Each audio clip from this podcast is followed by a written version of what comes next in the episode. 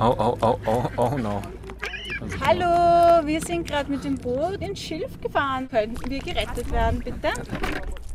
Es geht wieder. Es geht. I did it. Herzlich willkommen zu unserem Sommer-Special. Dieses Mal stechen wir mit Harald Birkmeier von der TU Wien ins See. Das trifft sich gut, denn Wasser braucht auch er für die neueste Erfindung. Mehr dazu jetzt im Wissenschaftsradio.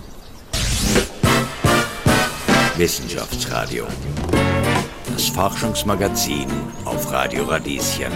Hallo, schön, dass du da bist und herzlich willkommen beim Wissenschaftsradio. Dankeschön für die Einladung. Ich freue mich auch, dass ich hier sein darf. Es geht um eure neue Erfindung an der TU Wien. Genau, unsere Erfindung ist, ein, also ist eine tolle Möglichkeit, die überschüssige Wärme von dem Sommer in den Winter zu speichern. Also es gibt eine Vision, im Sommer gibt es überflüssige Wärme und die möchten wir gerne speichern und im Winter freisetzen. Das ist unser Kern der Erfindung oder die Vision unserer Erfindung. Und das ist ja auch ein wirklich dringendes Thema, weil Energiespeicherung gibt es viele, aber alle haben irgendwie einen Haken. Genauso wie alle bisherigen bekannten Möglichkeiten oder vor allem in der Wärmespeicherung ist die langfristige Speicherung ein Problem. Und in unserer Erfindung, also die Wärme zu speichern in einer chemischen Reaktion, macht dieses möglich, über unbegrenzt lange Zeit die Wärme zu speichern. Dann lass uns gleich mal eintauchen in die Chemie. Ich habe ein bisschen recherchiert. Was für einen chemischen Vorgang habt ihr denn entdeckt, erfunden? Wie funktioniert das? Grundsätzlich verwenden wir reversible Gasfeststoffreaktionen zur Energiespeicherung.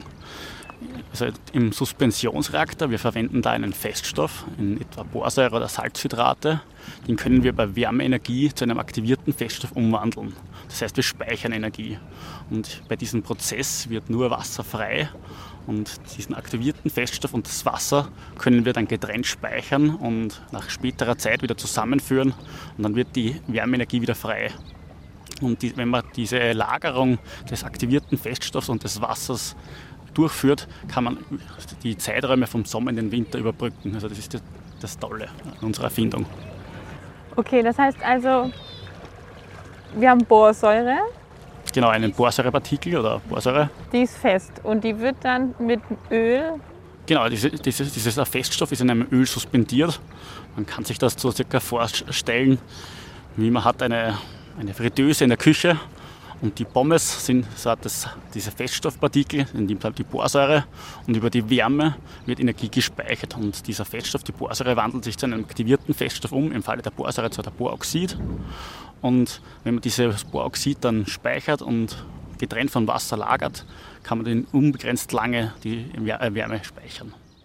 Und das wird erhitzt. Also das, der Reaktor, die, die Wand davon wird erhitzt und dadurch findet diese chemische Reaktion von Borsäure zu Boroxid statt.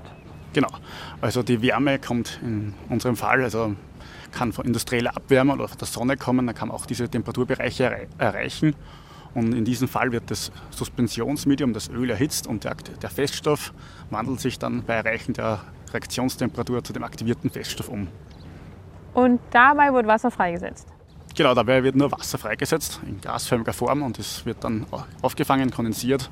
Und wenn man später das Wasser in flüssiger oder gasförmiger Form wieder dem aktivierten Feststoff zusetzt, wird Wärmeenergie frei und ist dann gebunden in dem Suspensionsmedium, in unserem Fall ein Öl. Und kann man dann sehr gut für weitere Prozesse zur Weiterverwendung verwenden. Muss denn das Wasser irgendeine Temperatur haben, die dann zu der Boroxidlösung dazugeführt wird? Das ist unser großer Vorteil. Wir können über unbegrenzt lange Zeiträume unsere Energie speichern und über die Lagerung wir brauchen keine Isolation im Vergleich zu anderen Wärmespeichertechnologien. Die benötigen immer gute Isolation und das ist in unserem Fall durch die perfekte chemische äh, reversible Reaktion nicht notwendig. Das heißt, wir können das Wasser und auch den aktivierten Feststoff in dem Öl unbegrenzt lange ohne Isolation speichern, also ohne großen Aufwand. Aber muss das, also wenn das Wasser dann wieder dazugesetzt wird, um diese Energie, um diese Wärme freigesetzt zu bekommen, muss das irgendeine Temperatur haben? Muss man das erhitzen oder ist das lauwarmes Wasser? Oder das ist das Tolle einer chemischen Reaktion. Man kann es bei Raumtemperatur oder, wie Sie gesagt haben, lauwarm oder auch bei höheren Temperaturen durchführen. Okay. Das heißt, man kann abhängig von dem Ziel, was man erreichen möchte, in welchem Niveau man die Wärme freisetzen möchte, kann man dieses je nach also Prozessanwendung einsetzen. Also ist der Energieaufwand bei diesem Wärmespeicher und auch dann, wenn man die Wärme verwenden möchte, nur das anfangs Erhitzen von der Borsäure. Genau, von dem Feststoff- und Ölgemisch. Das muss man erhitzen auf eine bisschen höhere Temperatur, wie die Freisetzungsreaktion stattfindet.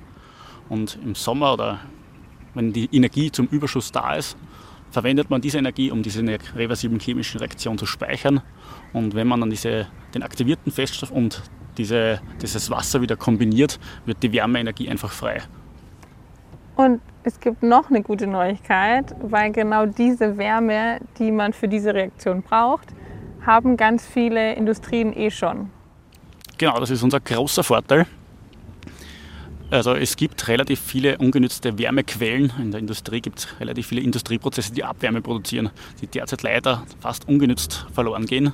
Und gerade also auf diese Wärmeenergiequellen stürzen wir uns, weil da könnten wir mit unserer Technologie einen, einen gewissen Teil speichern und später in unserer Vision auch im Winter freisetzen, wo auch der größere Wärmebedarf da ist für Industrieprozesse und auch für den Haushalt. Man kann auch diese, diese Erfindung im kleinen Maßstab einsetzen, also für Haushaltsanwendungen oder auch natürlich für große Anwendungen in der Industrie.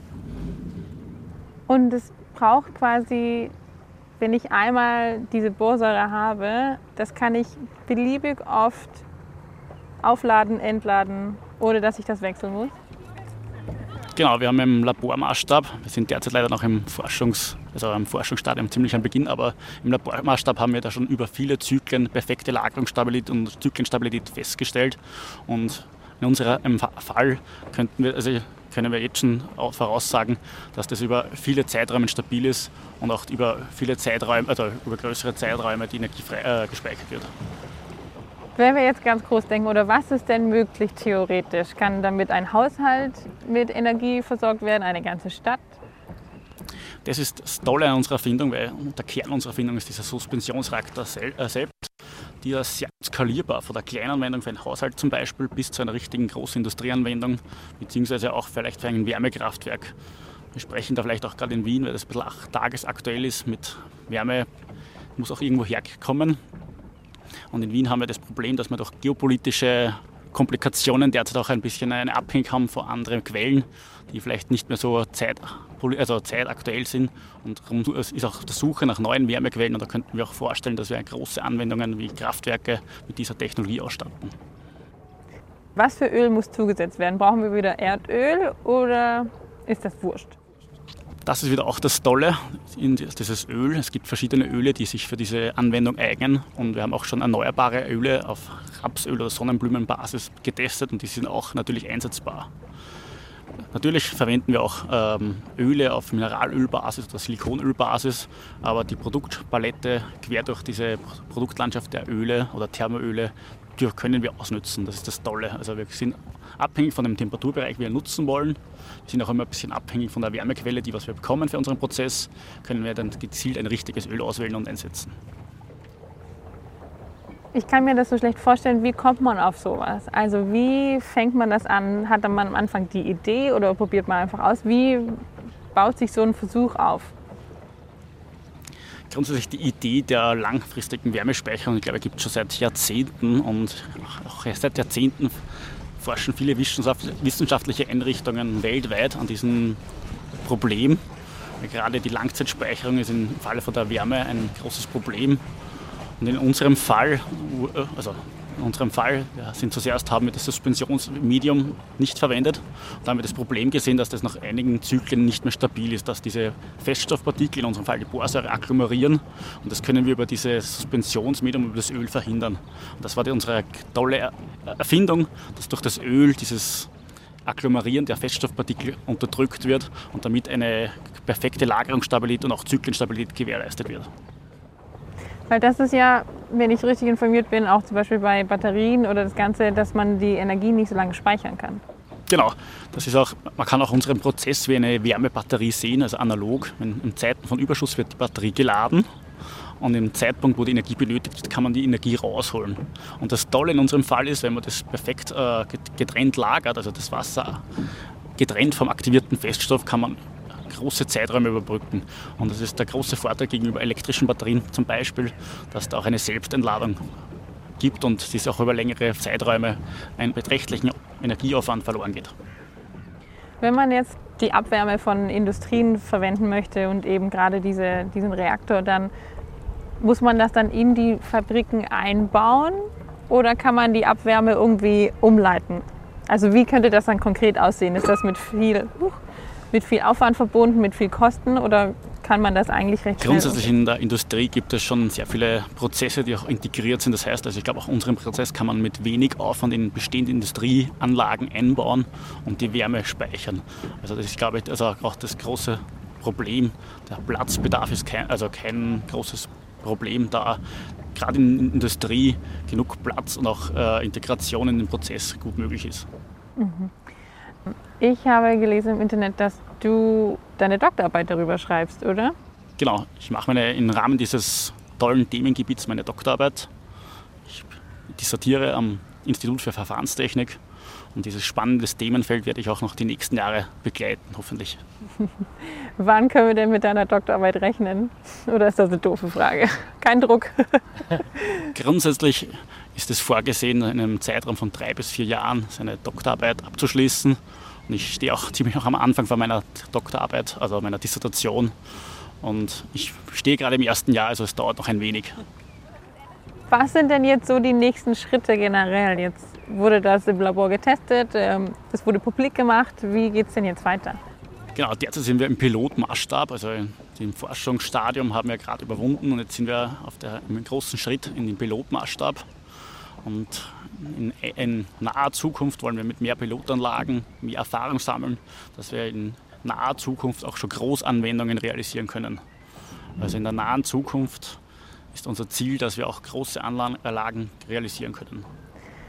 Was wären größere Anlagen? Was kann ich mir da vorstellen? Grundsätzlich, wir sind derzeit im Labor der Technikumsmaßstab. Das sind so Kleinanlagen im Bereich von ein paar Kilowatt. Und das Ziel oder grundsätzlich für jeden industriellen Prozess, sollte skalierbar sein oder auch für große Anwendungen einsetzbar. Und in unserem Fall, der Suspensionsreaktor eignet sich sehr gut auch zum Upscalen, also dass man von kleinen Anwendungen direkt ohne vielen Zwischenschritten in Großanwendung geht. Und das ist auch, glaube ich, unser großes Ziel für die nächsten Jahre. Weil was braucht man quasi an Material? So ein Reaktor muss einfach nur hitzebeständig sein. Genau, grundsätzlich der Reaktor selbst ist ein, ein wie ein Rührkessel, kann man sich das vorstellen. Da wird das Öl und der Feststoff zugesetzt. Gleichzeitig wird auch Wärme eingebracht in den Reaktor. Diese Wärme wird in der chemischen Reaktion verbraucht, aktiviert den Feststoff und den Reaktor verlässt dann der aktivierte Feststoff. Das Wasser in gasförmiger Form verlässt den Reaktor auch, wird gespeichert und später kann man in diesen Reaktor das Wasser wieder zuführen und dann wird die Wärmeenergie frei und kann über das Öl oder kann die Wärme abführen. Mhm. Also was für ein Material ist der Reaktor? Was ist so hitzebeständig, dass es das Grundsätzlich, wir sind in einem Bereich, also unsere chemischen Reaktionen, unser Fokus der chemischen Reaktion ist im Niedertemperaturbereich. Damit sind wir auch vor der Materialauswahl nicht eingeschränkt. Wir sind im Temperaturbereich zwischen 70 und 200 Grad. Da spricht man in der Industrie von äh, Niedertemperaturanwendung oder Niedertemperaturbereich. Und das ist auch unser großer Vorteil. Da gibt es keine Einschränkungen bezüglich auf Materialien. Also wir können jeden gängigen Kesselstahl oder auch, sage ich mal, ohne große Auswirkungen, also ohne große Einschränkungen verwenden. Das ist auch wieder der große Vorteil von unserem System. Borsäure, was ist das genau? Wie bekommt man es her und wie teuer ist es? Grundsätzlich Borsäure ist eine Industriechemikalie, die in vielen Industrieanwendungen eingesetzt wird, zum Beispiel in der Glasherstellung, zum Beispiel es gibt Borsilikatglas und es gibt auch viele weitere medizinische und auch industrielle Verwendungen. Das heißt, dieser Stoff ist auch im großen Maßstab verfügbar. Das ist nämlich auch sehr wichtig, dass dieser Feststoff, den wir zur Wärmespeicherung einsetzen wollen, auch im großen Maßstab verfügbar ist, weil sonst ist das der limitierende Schritt in unserem Fall. Und das ist das Gute in unserem Fall, diese Borsäure ist im großen Maßstab, äh, wird derzeit auch im großen Maßstab hergestellt. Das heißt, es ist auch kein Problem, im großen Maßstab dann unsere Energiespeicherung durchzuführen. Ich bin so ein bisschen misstrauisch, weil sich das alles so gut anhört. Wie wird denn Borsäure hergestellt? Gibt es irgendeinen Haken, frage ich mich da grundsätzlich der große Haken bisher, wir sind auch derzeit noch im Forschungsstadium, das heißt, wir sind im kleinen skalierten Maßstab. Und im groß skalierten Maßstab müsste man auch natürlich viele andere weitere Aspekte, wie zum Beispiel die Prozessintegration, noch testen. Und grundsätzlich auch diese Langzeitspeicherung. Borsäure ist grundsätzlich gesundheitsschädlich, das heißt, man müsste das in einem geschlossenen System einsetzen. Das ist der große, also große Haken unserer Erfindung. Man kann aber auch andere äh, chemische äh, Verbindungen einsetzen, die nicht gesundheitsschädlich sind. Und darum kann man auch äh, je nach Anwendung auch andere chemische Materialien einsetzen. Aber es ist jetzt nichts, was wahnsinnig teuer in der Ausführung ist oder auch im, im Einkauf quasi. Also Energie, wir merken es alle, die Energiepreise steigen gerne und dann ist große Panik. Wäre das zum Beispiel eine kostengünstigere Alternative? Grundsätzlich der große Vorteil von dieser Art der Wärmespeicherung ist, man müsste nur einmal diese Suspension herstellen oder kaufen und könnte man unendlich Zyklen damit durch, äh, durchfahren. Das heißt, man müsste dann erst einmal am Anfang diese, also diese Borsäure kaufen und dieses Öl und dann könnte man unendlich oft in Energie speichern und freisetzen. Das ist der große Vorteil. Und auch die Borsäure, wie auch vorher schon kurz erwähnt, ist eine Industriechemikalie, das heißt, sie wird auch im großen Maßstab hergestellt und damit ist auch der Preis im großen Maßstab auch kein Problem mehr. Dann ähm, bin ich gespannt, wie das weitergeht und, und hoffe, dass ihr auf keine großen Widerstände trifft und dass wir eine gute Energiespeicher gefunden haben. Also wir, ihr. Ich bin auch sehr stolz auf unsere Erfindung, denn die Vision, die überschüssige Wärme von dem Sommer zu speichern und im, zu späteren Stadien auch im Winter freizusetzen, ist sehr vielversprechend. Und was ich vielleicht auch noch nicht erwähnt habe, es ist auch möglich, kurzfristige Zeiträume, vielleicht Tag und Nacht zu überbrücken. Aber der große Vorteil von unserer Erfindung kommt erst in der Langzeitspeicherung. In der Langzeitspeicherung benötigen wir keine besondere Isolation oder sonstige Vorrichtungen. Und dies ist der große Vorteil an unserer Erfindung. Das ist unsere, Kern, also unsere Kernerfindung. Weil die Boroxidlösung kann einfach so lange stehen, wie sie steht und man kann jederzeit Wasser dazugeben und dann kriegt man die Energie. Grundsätzlich auch der große Vorteil dieses Suspensionsreaktors oder dass das, dieser aktivierte oder nicht aktivierte Feststoff in einer ölhältigen Suspension vorliegt, ist, dass das Öl vor Umwelteinflüsse schützt. Also wenn da kein Wasser zugefügt wird, kann man ohne recht viel Aufwand diesen Stoff speichern. Man könnte auch in, in offenen Pools vielleicht zu Hause im Winter speichern oder auch in Großindustrietanks. Also diese, also diese Lösungen sind vom kleinen bis zum großen Maßstab möglich. Vielen Dank. Danke, dass du zu uns auf die Donau gefahren bist und für das Interview. Dankeschön für die Einladung. Ich habe mich sehr gefreut. Wissenschaftsradio. Das Forschungsmagazin. Jeden Dienstag von 10 bis 11. Alle Infos unter radio-radieschen.at.